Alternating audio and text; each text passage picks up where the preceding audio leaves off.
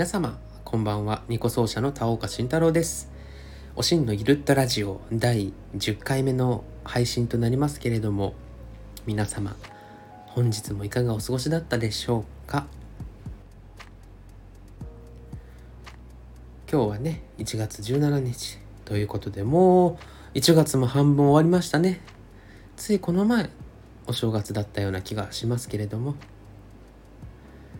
まあだんだんだんだん春に向かってきているなと感じる毎日でございますが。えまだまだ何を言ってるんですか？冬ですよ。ってねおっしゃるかなと思うんですが。まあなんといってもね今週の金曜日もうあと 2, 2日3日して1月20日になったらもう大寒でね一番寒い時がまあ来ますが。それをね過ぎて2月4日立春でをね迎えますともう春ですよ。だんだんだんだんと暖かくなりますしね。大寒過ぎれば少しずつ春の気配をね感じるようになってくると思うんですが僕はねもう今日すでに春の気配を感じましたよ。ふとねあの窓の外を今日夕方家にいたんですけれども窓の外をこう見るとね明るいんですよ。ちょうど多分4時50分ぐらいだったと思うんですがあれ？と思って。ついこの間までもう4時半になると東京はすでにもう日が暮れてねあの日没だったんですがあららだんだんだんだんもう日が伸びてきてるなと思ってねちょっとそこで春を感じましたね。ああと思ったんですがなんでああと思ったかっていうと僕はね春がに春がというかあの夏に向かっていくのがすごく嫌なんですよ。冬がとても好きなのでだから一番この時期がすごく過ごしやすい。例えば気温がね今東京僕の携帯では3.8度って出てるんですけれども半袖で外出ろって言われたら全然出れちゃう。あのー、近所に例えばねあちょっとチリシ切らしたとかってねなってコンビニにこう行く時あるじゃないですか。大体皆さんもう家に入って部屋着に着替えてってやったら大体厚着して出ますよね。僕の場合別にそんな厚着しなくてもねあのなんかペロッと一枚上に羽織るだけで全然外出れちゃうんですよ。まあ皆さんねくれぐれもあの僕みたいなことしてたら多分普通の人だともう全然風邪ひいてると思うのであの真似しないようにしていただきたいんですがまあ真似する人なんていないでしょうがきっと。まあ平熱もね割と高いんですがあのー、まあ37度かまあ、36.897ぐらいの間なんですよね平熱が。まあそれもまあ多分関係してるのか分かんないですがねそんな薄着でもう外出て「風邪ひくで」ってねあのうちの母親にも昔から言われてたんですがもう長いこと風邪ひいてないんですよ。ふとこの間ねあれ？自分最後に風邪ひいたの熱出したのっていつだったっけなってこう考えた時に最後にね大熱出したのがね思い出したら2017年に1回40度ぐらい熱出してるんですよ。冬にね。でまあ23日してまあ治ったんですがね。それを最後にもう風邪もひいてないし熱も出してないってことはだから200789101112とまだ6年ぐらいもう風邪とは無縁の生活をね送ってるっていうのをねこの間ちょっとふと考えてびっくりしましたね。結構僕そんなに体めちゃめちゃ強いっていうわけじゃないんで大体毎年毎年1回はすごい高熱を出してたんですよ。でもあの親しい人からはね知恵熱だとかねなんかいろいろこう言われるぐらい1年に1回ブワッと高熱を出すタイプだったんですけどもう長いこと風邪もひいてないし熱も出してないしまあねおかげさまでコロナになることもなく元気にね過ごしているわけでございますがそういうのもあってね冬が僕は一番好きで一番活発に動くんですよ。その冬っていうのがまあもうね立春過ぎたら終わるなっていうのでもうだいぶね何でしょう省エネモードに入りつつありますよ。もう僕は春終わったね梅雨夏秋ともうそこの3シーズンはねもうあの大体省エネでも生きてますので一番元気に活動できるのが冬なんですよ僕は。なのでねまあちょっと今年のね冬というかまあ去年の冬はねいろいろちょっと入院したりとかがあったのでまあ人生で一番おとなしい冬だったんですけれどもまあね残りわずかの冬なのでね楽しんで 過ごしていきたいなと思っています。さあ今日は少しね全然音楽の話と関係ない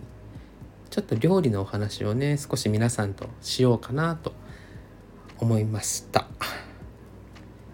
というのも今日あのインスタグラムツイッターとかであの僕がお鍋で大量に豆苗をこう下茹でしてる写真をね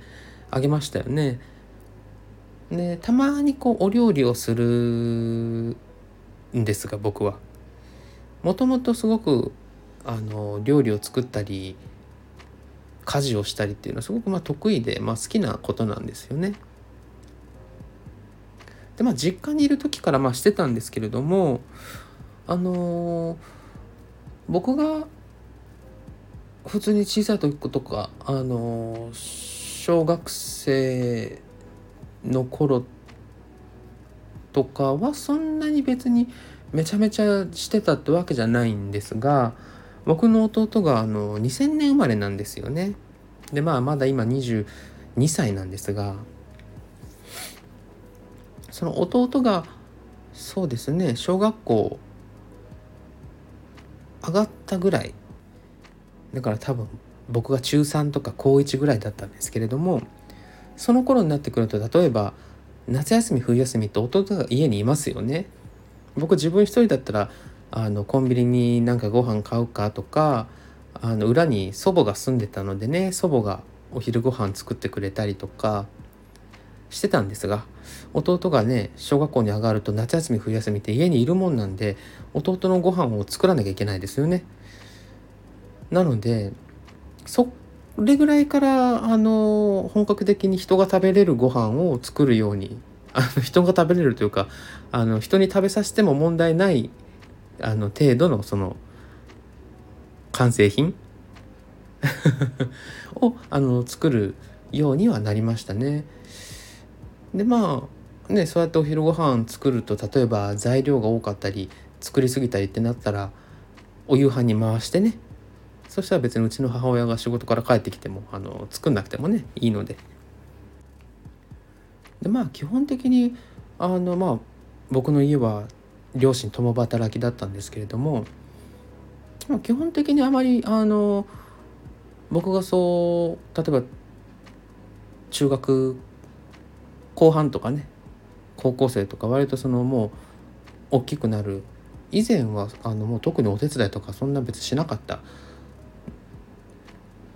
ぐらいなので基本的にあのうちの母親がまあ全部やってたんですよね。掃除洗濯炊事ただまあだんだんだんだんこうね弟がいるからってこう僕がお昼ご飯作るようになったりとかしてじゃあちょっと夕飯に回しとこうかってお夕飯を作るようになったりしてこうだんだんちょっと家事のその分業というかねというところにこう食い込んでいくじゃないですか。そうなってくるとあもうちょっと先に洗濯物回しとこうとかねあお風呂洗っておお湯張っとこう先にとかいろいろこうするようになるじゃないですか。で洗濯物終わったなうわこれでも別に母親帰ってきたら干すだろうけどこれ今干さないと絶対臭くなるしじゃあ干しとくかって言って干したりとかっていうようなね感じでいろいろちょっとあの家事にこう参入してたんですよ。だからあの当時は何とも思わなかったですけどね別に母親をあの助けてあげようとかね。少しでも楽をさせてあげようとかって全く思わずあのもうその目先のことだけ考えてこれは洗濯物回しとかないととかね。もう溜まってるしとか。もう今洗濯物終わったけどこのまま放置すると臭くなるしとか。っていうのだけ考えてじゃあやっとこうっていうあれだったんでやってましたけど今考えるとよくできた息子ですよね。本当にもうこれ誰も言ってくれないからね。自分がもう声を大にして言うしかないんですがそ大体男の子って何にもしないじゃないですか。もううちの弟なんか見てても分かりますよ。もう何にもしない。であとは例えばお友達とかのね話聞いたりとかしても大体お母ちゃんがやってくれるしとかお姉ちゃんが手伝ってるしとかね。そんなもう家帰ったらじゃあご飯までできてて洗濯も回して洗濯干してもお風呂掃除しておお湯まで張ってるみたいな。もう夢のような話じゃないですか？どうですかね？世の男の子を持つ母親たち。もしくは男の子の息子がいたね。もうすでにあの巣立った経験のある母たちの意見は いかがなものでしょうかね？まあ別にそんなねあの大層なあの思いがあって別にやってたわけじゃない、まあ、好きでやってたんでね全然あれなんですけどね。学生服のこうボタンが取れたからつけといてとかあの体操服のここちょっとほつれたから縫っといてとかって大体あの男の子って自分でやらないから多分母親に頼んでると思うんですがまあ一切頼まなかったですね。そんなボタンぐらい自分でつけれるし別に体操服のどっかがこうほつれようがね自分で祀っときゃいいしっていう。感じでまああの楽だったんじゃないですかね？と思いますよ。そういう面ではね。大体男の子ってあのそういうのは結構大変って聞きますもんね。まあそんなこんなでねあのそういう家事とか料理とかっていうのはね結構実家にいる時からよくやってました。その流れで東京にね上京してきたのが僕は2011年なんですがそこからまあ一人暮らし始めた時も割とこう自炊は結構頻繁にしてましたね。朝ごはん作ったり夕飯作ったり。ただまあだんだんだんだんこうね大学生やっていくと飲み会が増えたりとかお友達とね外食して帰るとかっていうのが増えるのでそこから自炊をねする機会っていうのはかなり減ったんですけれども、まあ、最近またちょっとずつねあのしてます。なのであの豆苗をね大量に茹でてましたが僕豆苗はすごく好きなんですよ。なので今日はえー、っとまあ豆苗をね下茹でしてちょっと置いといてでネギとおネギと豚肉を、えー、コチュジャンとねニラキムチと白菜キムチでこう炒めて簡単にであの火から下ろしてもう下茹でして置いてある置いてある豆苗をちょっとペペッと絡めたらもうあの出来上がりっていうそのもう簡単なねあのご飯だったんですけれどもそれを今日は作りました。